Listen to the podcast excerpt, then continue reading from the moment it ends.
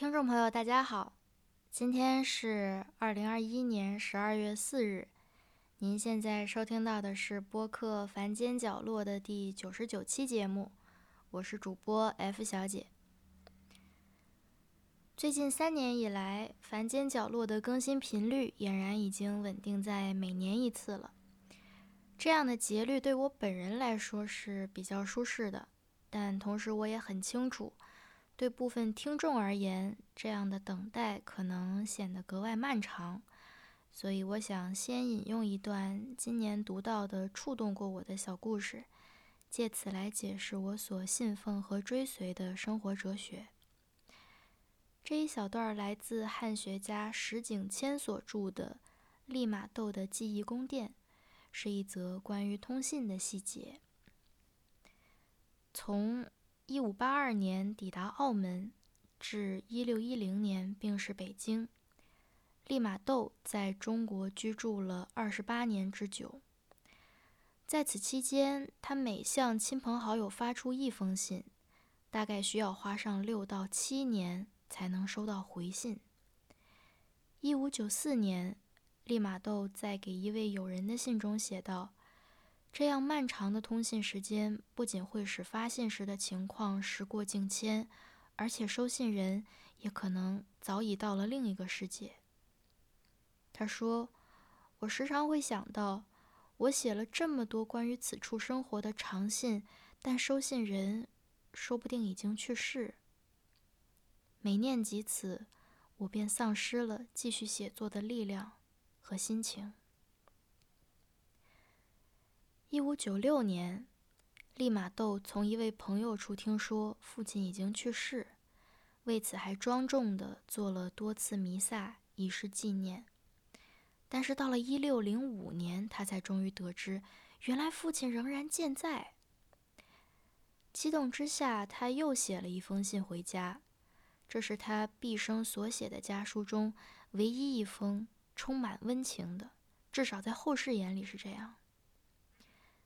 遗憾的是，当这封信抵达故乡时，父亲已经确确实实的不在了。而当报告父亲死讯的回信再度抵达北京时，利玛窦也已经撒手人寰。也许在很多人眼中，这是个哀伤不已的故事。但它的力量恰在于此，因为利马窦在那封最后的信的结尾处写道：“我不知道这封信到达你那里时，你会在世间还是在天堂。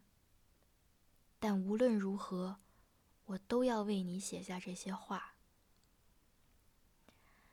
他触动了我，因为这是很难得见的真诚且勇敢的表达。我们这个时代不缺表达，太过轻易的暂且不论，只看花费了时间去遣词造句的那些，好像其中又有相当一部分沾上了浓重的表演意味，是为了收到某些特定反馈才抛出去的钓饵，由利益或者欲望驱动，符合某些已经被验证为安全有效的格式，所以。并不总是那么真诚和勇敢。他们是加诸了特定条件的话，而不是无论如何都要写下的话。不知道这个小故事能不能使听众朋友们更明白我一些。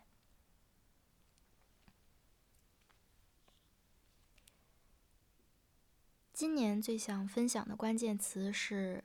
老人与林海。春天的时候看了一部二零一八年的纪录片，叫做《渔夫与森林》。片子的主角是一位现年已经七十八岁的老先生，在日本东北部的宫城县从事牡蛎养殖业，所以他也被人们亲切地称为“牡蛎爷爷”。二零一二年，牡蛎爷爷获得了。联合国森林英雄奖，这还挺新奇的，对吧？为什么一个和大海打交道的渔夫会和森林扯上关系呢？这部纪录片介绍的就是个中的缘由。事情要从一九六四年说起。那年，牡蛎爷爷还是牡蛎叔叔，而他正对着一海湾卖不出去的牡蛎发愁。之所以卖不出去，是因为那年牡蛎叔叔从事养殖业的海湾经受了一次严重的赤潮，而生活在水中的牡蛎当然无法幸免，颜色变得像人血一样红。碰巧，牡蛎叔叔听到电视节目中有个大学教授说。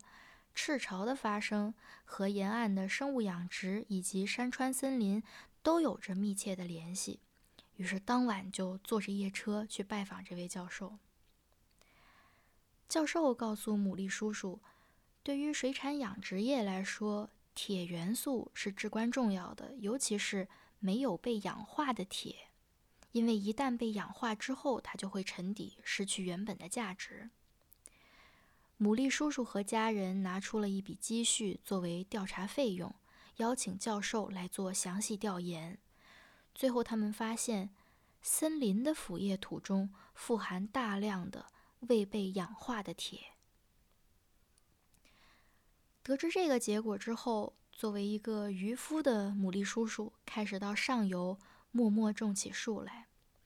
最开始大家都不怎么看好，有人觉得这是对牛弹琴，有人觉得这是愚公移山，但牡蛎叔叔还是坚持这么种着，因为他平时为人友善得体，性格寡言却坚韧执着，所以渐渐的也赢得了上游居民的支持和加入。几十年过去，牡蛎叔叔变成牡蛎爷爷。上游的高地已经是一片郁郁葱葱，居民们把这里称作“牡蛎森林”。在顶峰可以眺望到养殖牡蛎的平静海湾。这人造森林到底有没有用呢？谁也说不准。直到2011年，日本东北部海域发生九级大地震，并引发海啸。震中就在宫城县以东不远，牡蛎爷爷和村民们的海湾首当其冲。二十米高的巨浪吞没了一切，但是最让牡蛎爷爷痛心的，不是船只和养殖法毁于一旦，而是水中所有的生物都消失了。有人猜测这片海域已经死亡。牡蛎爷爷甚至都以为自己毕生的养殖事业要到此为止，但是灾后仅仅两个月，前来勘测的研究小组发现，浮游生物的长势好极了，完全可以恢复牡蛎养殖业务。他们对牡蛎爷爷说：“这些供养浮游生物的营养物质，不是大海自己产生的，而是从上游森林的腐叶土那儿。”继承得来的这场奇迹般的快速复苏，证明了森林之于海洋的价值。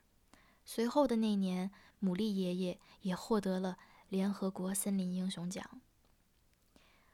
牡蛎爷爷说：“英语中的人类 （human） 似乎是源自拉丁语的 humus，而 humus 也有腐叶土的意思。”他说：“希望自己的一生。”也能成为某些人的腐叶土。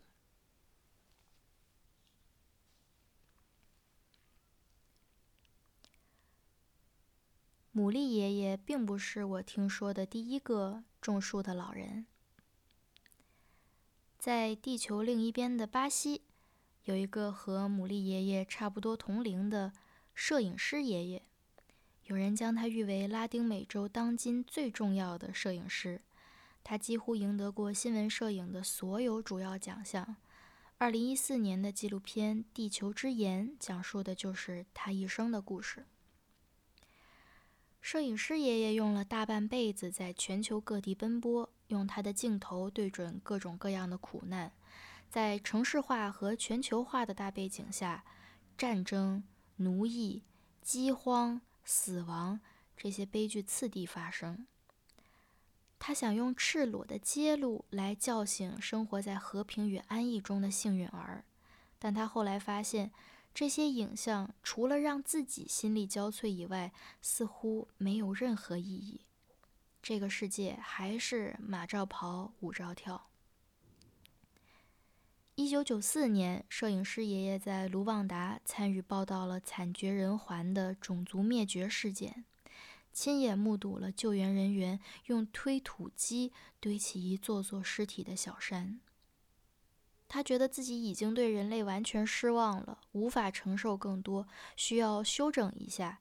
于是，终于回到巴西，打算好好经营他的家庭农场。但是，更令人窒息的是，故乡并不是少年记忆中的安乐窝。森林被大量砍伐，野生动物早已消失不见，根本没有什么秀丽的风光，眼前只有一片光秃秃的贫瘠。要知道，那片农场原本是大西洋森林的一部分。倘若论生物多样性，它是仅次于亚马逊的第二大森林。摄影师爷爷记得他曾经的瑰丽和富足，尤其是雨季的下午，阳光会巧妙地穿透层叠的云朵，洒落在景物之上。摄影师爷爷说，他就是在这里认识了光的魅力，因此。学会了用相机捕捉它们，但眼下这片土地跟他千疮百孔的心一样病态，已经被摧毁的什么都不剩了。摄影师爷爷的妻子说：“那我们就重新把树种起来，怎么样？”这不是件轻而易举的事儿。农场所在的山谷有一千七百五十多英亩。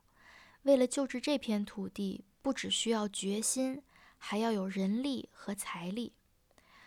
老两口雇佣了一位林业工程师前来鉴定，结论并不乐观。工程师说，这里的土壤已经死了，但也不是完全不能恢复，只不过需要成本和时间。老两口带着二十多个工人，开始了第一阶段的计划。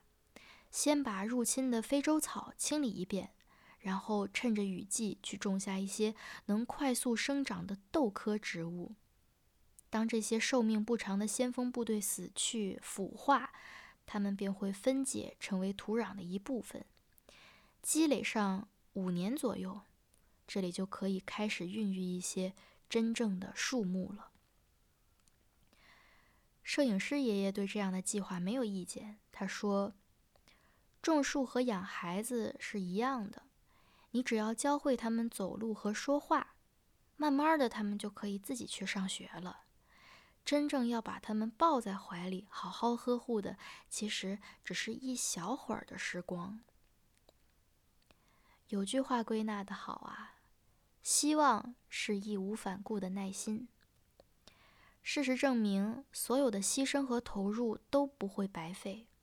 十年过去。摄影师爷爷少年时代喜欢过的小溪就复活了，即使是在旱季，也能听到小瀑布的声音，甚至还能看见鳄鱼的影子。二十多年过去，这片地区已经被认定为自然遗产保护区，预计有近三百种树木、一百七十多种鸟类、三十多种哺乳类、十五种两栖类和爬行类，其中还有很多是濒危的珍稀品种。摄影师爷爷说：“当我死的时候，我们种下的森林将会恢复成我出生的模样，循环得以圆满。这，就是我一生的故事。”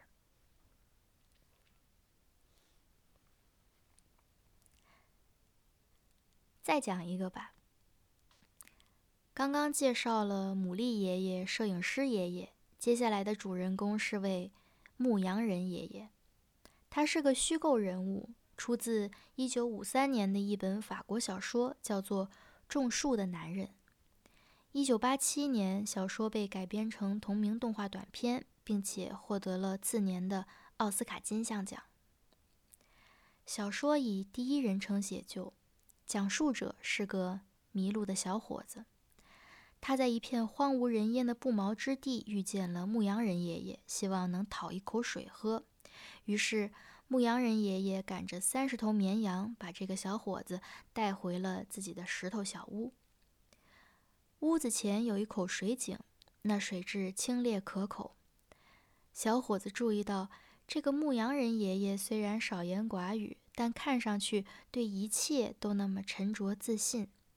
他住在一座真正的房子里，处处都有他劳动和建造的痕迹。尽管不富裕，但牧羊人爷爷的生活十分整洁，碗碟和地板都是干净的，猎枪也上好了油。他的胡子认真的刮过，衣服也缝补的十分仔细。看不出有任何补丁。家里的狗和他一样安静友好，但是不奉承。牧羊人爷爷给小伙子盛了一碗汤，然后拿出一个小麻袋，一颗一颗的检查着里面的橡子，把好的和坏的分开，直到挑出一百颗完美的橡子。第二天，牧羊人爷爷拿起那袋精挑细选过的橡子，来到山坡上开始种橡树。小伙子跟上来问：“这个山坡是你的吗？”牧羊人爷爷摇头。小伙子又问：“那你知道这是谁的土地吗？”牧羊人爷爷说：“不知道，不过这和我种树有什么关系呢？”三年前，牧羊人爷爷的独生子和妻子相继去世，随后他便搬到了这片无人之地，与绵羊和狗一起生活。他认为这块土地是因为没有树才死气沉沉的，反正自己没有别的要紧事儿，不如就来种树吧。这三年来，牧羊人爷爷已经种下了十万颗种子，其中有两万颗破土。而他估计，这其中只有一半能逃过干旱或野鼠的啃食，也就是最后能长出一万棵橡树。小伙子感叹：“三十年以后，这一万棵橡树一定会很壮观的。”牧羊人爷爷说：“如果老天准许他活到那个时候，他还能种更多，而这一万棵只不过是沧海一粟。”除了橡树，他也已经培育出了山毛榉幼苗，并且还在考虑在小山谷里种些白桦。第三天，小伙子和牧羊人爷爷告别。那之后没过多久，第一次世界大战就爆发了。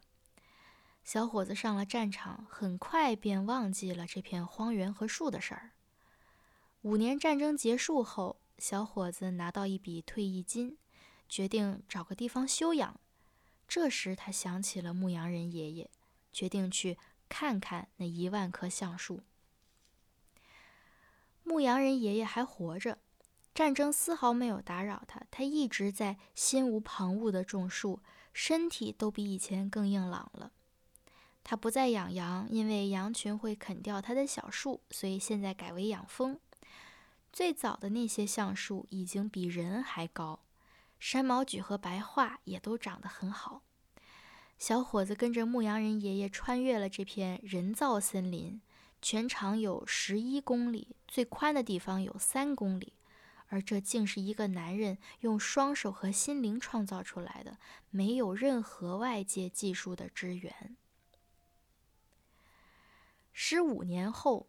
一整支林业部的权威代表团来视察这片所谓的自然森林，决定将它交由政府保护，从此禁止烧炭。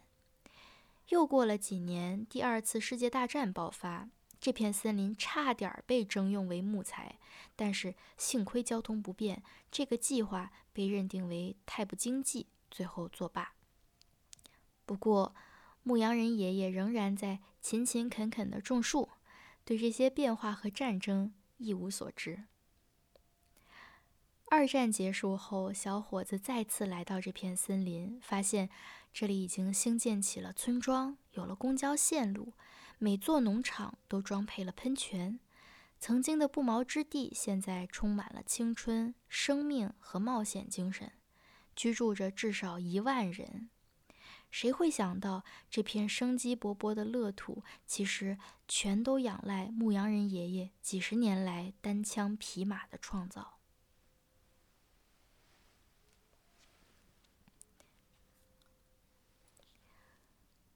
我喜欢这些老人与林海的故事，有很多方面的原因。最直观的吸引力，当然首先来自于林木本身。挪威去年出了一本畅销书，叫做《我不喜欢人类，我想住进森林》。虽然这部小说的内容我并不十分着迷，但光看这个标题，我已经完全能理解它畅销的理由。作为一个居住在城市里的现代人，森林在我的实际生活经验中占比少之又少。我对它的认知几乎都是被文学艺术塑造的，所以森林对我来说更多的是一个象征，一个符号。它是原始的，原始意味着神秘，神秘中又蕴藏了丰饶。说不定森林就像全人类的童年期一样。我们都曾经活在他的怀抱里，所以当我们在后来的岁月中感到沮丧和挫败，我们就本能的想要回到无忧无虑的小时候。树木能让人感到平静，这种魔力也许是拜他们的寿命所赐。我这辈子最接近森林的时刻，也许是几年前的一个初夏。当时我在柬埔寨的吴哥遗迹，看到古树的根茎枝干冲破庙宇，吞噬包裹起断壁残垣，然后野蛮而坚定地朝着天空而去。亲眼目睹那样的画面已经足够直观，但如果再补充一些历史细节，景象的威力就会更加震撼。吴哥城曾经是高棉帝国的首都。他所属的王朝兴起于九世纪，陷落于十四世纪。那之后，被遗弃的旧都就回归了森林的管辖，任由自然处置。直到十九世纪，法国殖民者才重新在森林中发现宏伟惊人的古城建筑。想想吧，高棉帝国统治了这片土地五百年，这已经是人类文明中极为长寿的朝代。但森林轻而易举地就追平了这个记录，因为比朝代和文明更长久的是树。那个瞬间，我回忆起在西安的小雁塔见过一株，据说有一千三百岁的国槐。一想到它可能是亲历过唐代长安城的生命，我就觉得自己在它跟前像浮游一样。今年我读到了一本科普读物，叫《树的秘密生命》，由一位德国护林人写作。其中有几章提到了树木的年龄。护林人委婉地提醒道：“我们人类经常在用自己的偏见和迷思来认识森林。”二十多年前，当护林人还是一个森林系学生的时候，一种主流的养护准则是。我们应当让森林保持年轻，意思就是砍掉老树，取而代之种上新的幼苗。那个年代的观念认为，只有这样，森林才能从空气中吸收和固定更多二氧化碳，同时当然也能生产更多的木材。但是，什么才是老树呢？旧的标准可能主张六十到一百二十岁就是一个。可以被砍掉的区间。诚然，对人类来说，跨过六十岁就可以称之为老了，但是对树来说可不是这样。一棵一百二十岁的树，如果换算成人类的生命阶段，也只不过是刚刚完成了中学教育，过完了青春期而已。近几年来，有个跨国的研究团队发现。这套通行已久的森林养护准则可能完完全全是个谬误。他们在世界各地调查了大约七十万棵树，最后得出了一个令人意外的结论：树木越老，生长的反而越快。如果拿树干直径一米和半米的树木做比较，前者能制造的生物量是后者的三倍之多。也就是说，老树的生产力会明显高于年轻小伙子。与其让森林保持年轻，不如让他们有机会慢慢变老。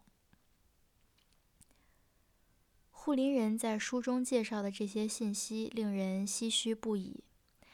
在旧有的养护准则指导下，肯定已经有大量的树木死于非命。他们如果能为自己辩护，说不定会吐露这样两层委屈：其一，我才六十岁，按树的标准来说，我根本不老，我明明还是个宝宝；其二，就算我已经老了，我也只会比我年轻的时候更有活力。即使用功利的眼光来看，我也是越老越有用的。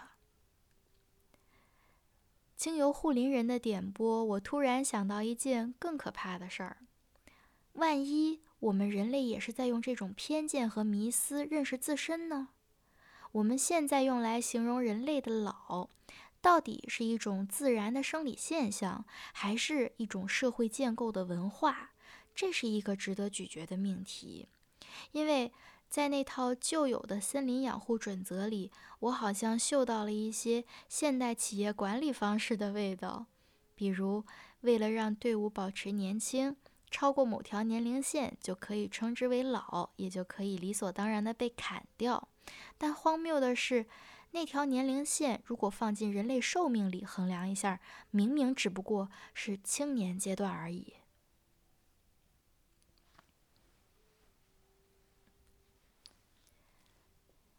几年前，我刚刚毕业的时候，加入过一个创业团队。当时我最困惑的一句话叫做“船小好掉头”。举个夸张点的例子，就是今天我们在这儿打井，打了一天没打出水来，明天就换到另一个位置，后天可能又到下一个位置。我当时有一个特别天真的发问，我说：“为什么我们不能在一个位置坚持打？”打一天见不着水，说不定打三天、打五天、打一个月就见着了呢。我的同事们也很耐心地把现实世界运行的法则解释给我听。因为你在这儿打井的工钱是投资人给的，而投资人愿意支付这笔钱，是因为我们跟他拍胸脯保证过，让他一个月之后喝到水。但这事儿没人说得准，所以我们得敢于试错，快速迭代。一个口打一天出不了水，就赶紧换到下一个，不能在一棵树上吊死呀。说实话，那段时间我过得不太好，一直到现在，我也在思索那种境况的根本原因。到今年，好像终于有了点眉目，因为今年我的整体精神状态可能是这些年来最好的，所以我就试图总结经验，发现。我过得开心的先决条件，是因为我正在缓慢从当代互联网生活中撤退。嗯，必须承认，这个撤退不是主动的。最开始是因为我的朋友们渐渐的都不在社交网络上了，其中也有好些是被迫离开的。我指的是莫名其妙的禁言、删帖、封号，诸如此类。这是很悲伤的故事，因为。我们这一代是跟着互联网一起长大的，我们率先舍弃了对实体的依赖，大量的成长记忆都在云端，而他们又是可以被那么简单的一口气抹去的事物，简单到只需要一次封号就可以完成。既然我的朋友们都陆续退场了，社交网络对我来说就变成了一个充满了陌生人的大 party。而我又是个社恐，我在 party 上从来只跟认识的人说话，所以别无选择，我也只能退场了。退场之后，我发现互联网最让人抑郁的一个特性是，它使很多事情都加速了，甚至可以达到朝生暮死的地步。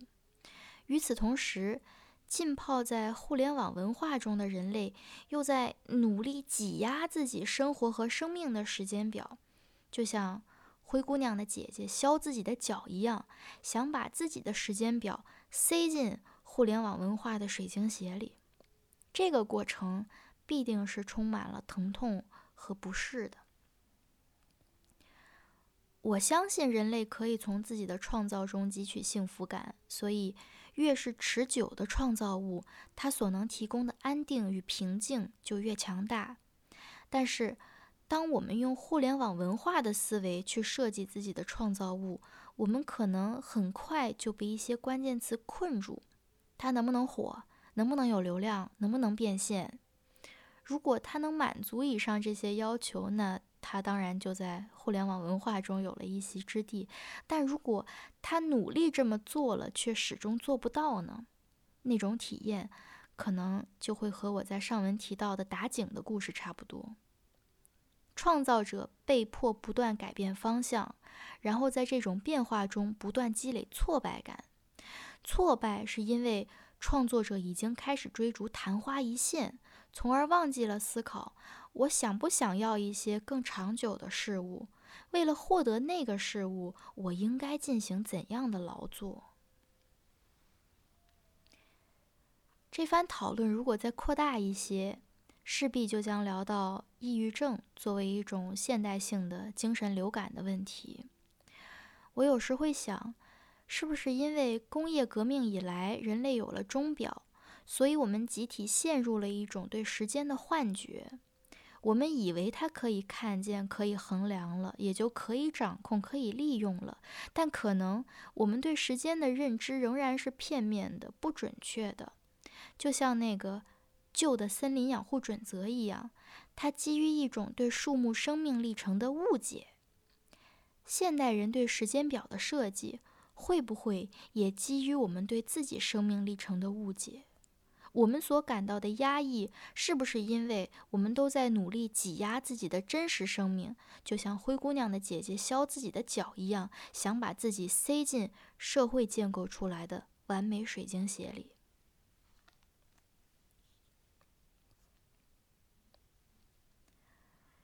回到今天分享的三个老人与林海的故事，他们有相同的主题和不同的侧面。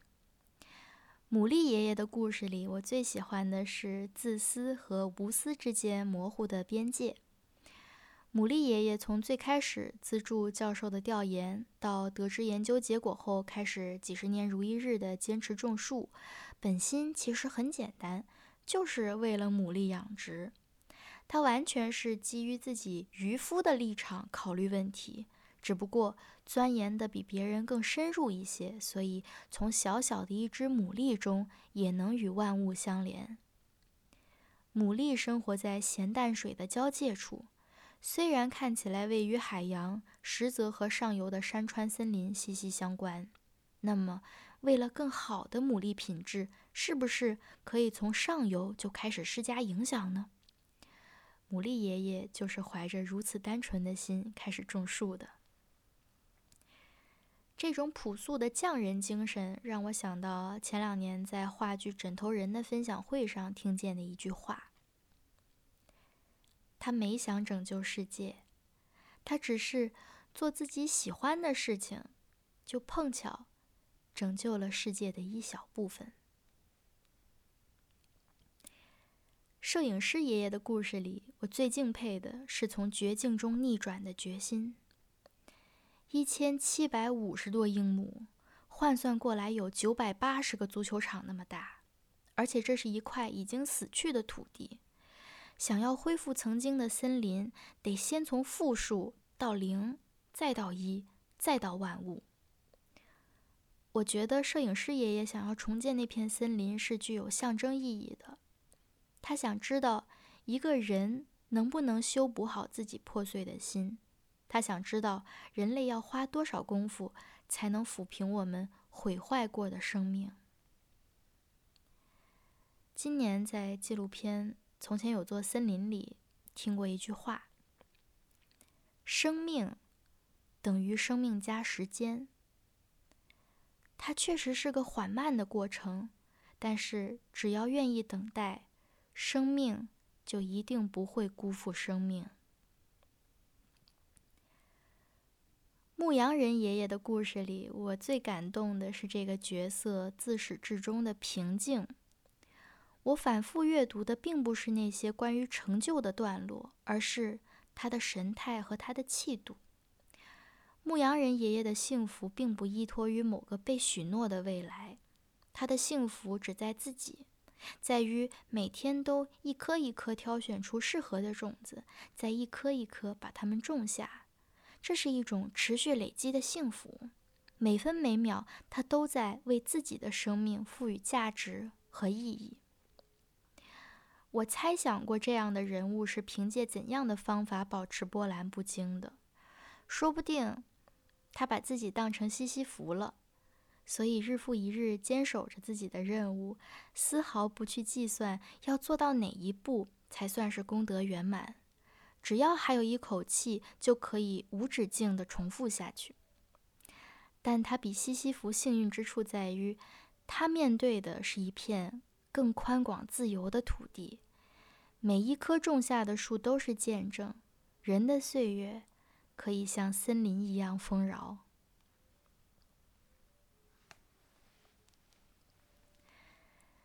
总的来说，我喜欢这些故事的时间尺度。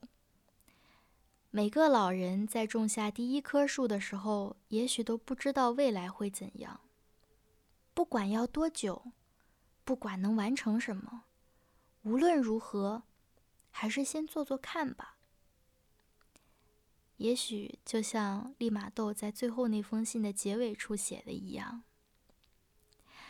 今天是这档播客的七岁生日。